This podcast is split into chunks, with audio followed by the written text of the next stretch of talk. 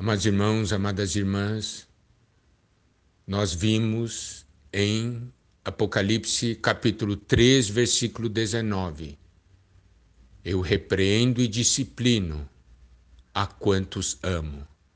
Se, pois, zeloso e arrepende-te. Nós vimos a respeito do arrependimento.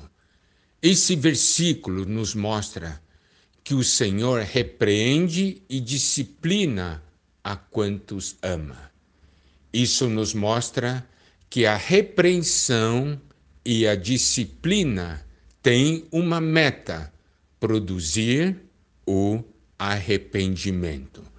O Senhor começa com a repreensão, mas quando a repreensão não é suficiente, o Senhor vem com a disciplina. Mas preste atenção, tudo isso porque o Senhor nos ama. Eu repreendo e disciplino a quantos amo. Esse princípio está realmente nas cartas às igrejas em Apocalipse. Nós vimos as cinco porções nas cartas sobre arrependimento. Agora nós veremos três, sobre a disciplina. Três vezes o Senhor fala: Venho a ti. Mas essa vinda do Senhor é para disciplina. Primeiramente, o Senhor repreende.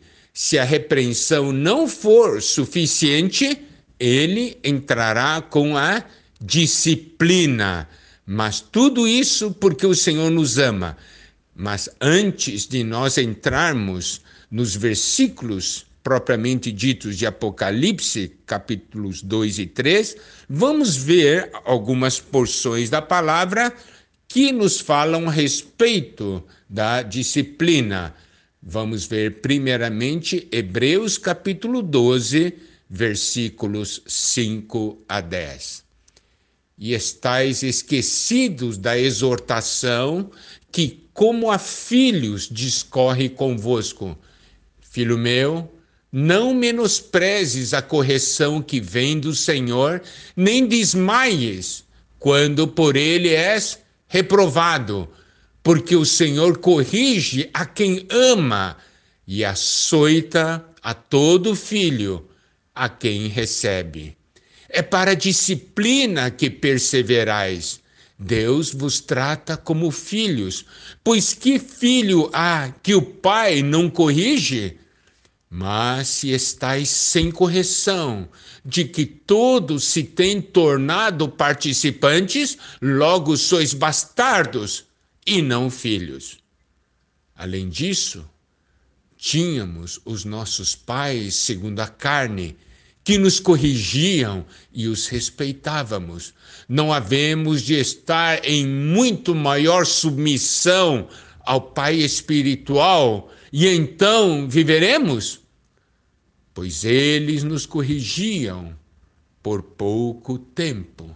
Segundo melhor lhes parecia, Deus, porém, nos disciplina para aproveitamento, a fim de sermos participantes da sua santidade. Toda disciplina com efeito no momento não parece ser motivo de alegria, mas de tristeza. Ao depois, entretanto, produz fruto pacífico aos que têm sido por ela exercitados, frutos de justiça. Aqui, nessa porção, o Senhor diz: Filho meu, não menosprezes a correção que vem do Senhor, nem desmaies quando por ele és reprovado. Aqui nos mostra que o Senhor virá nos corrigir, que o Senhor, muitas vezes, irá nos reprovar. Por quê? Porque nós estamos no caminho errado. Porque estamos num caminho para a nossa própria destruição e o Senhor quer nos salvar. Como já vimos, muitas vezes ele fala Mas a sua palavra não é suficiente, então ele tem que entrar com a disciplina. É o que está no versículo 6. Porque o Senhor corrige a quem ama e açoita a todo filho a quem recebe. O Senhor nos corrige com amor, nos açoita com amor. Versículo 7 diz: É para a disciplina que perseverais. Deus vos trata como filhos. Pois que filho há que o pai não corrige? Pelo fato do pai amar o filho, ver o filho andando para um caminho de destruição, o pai não irá corrigi-lo. O pai não irá discipliná-lo.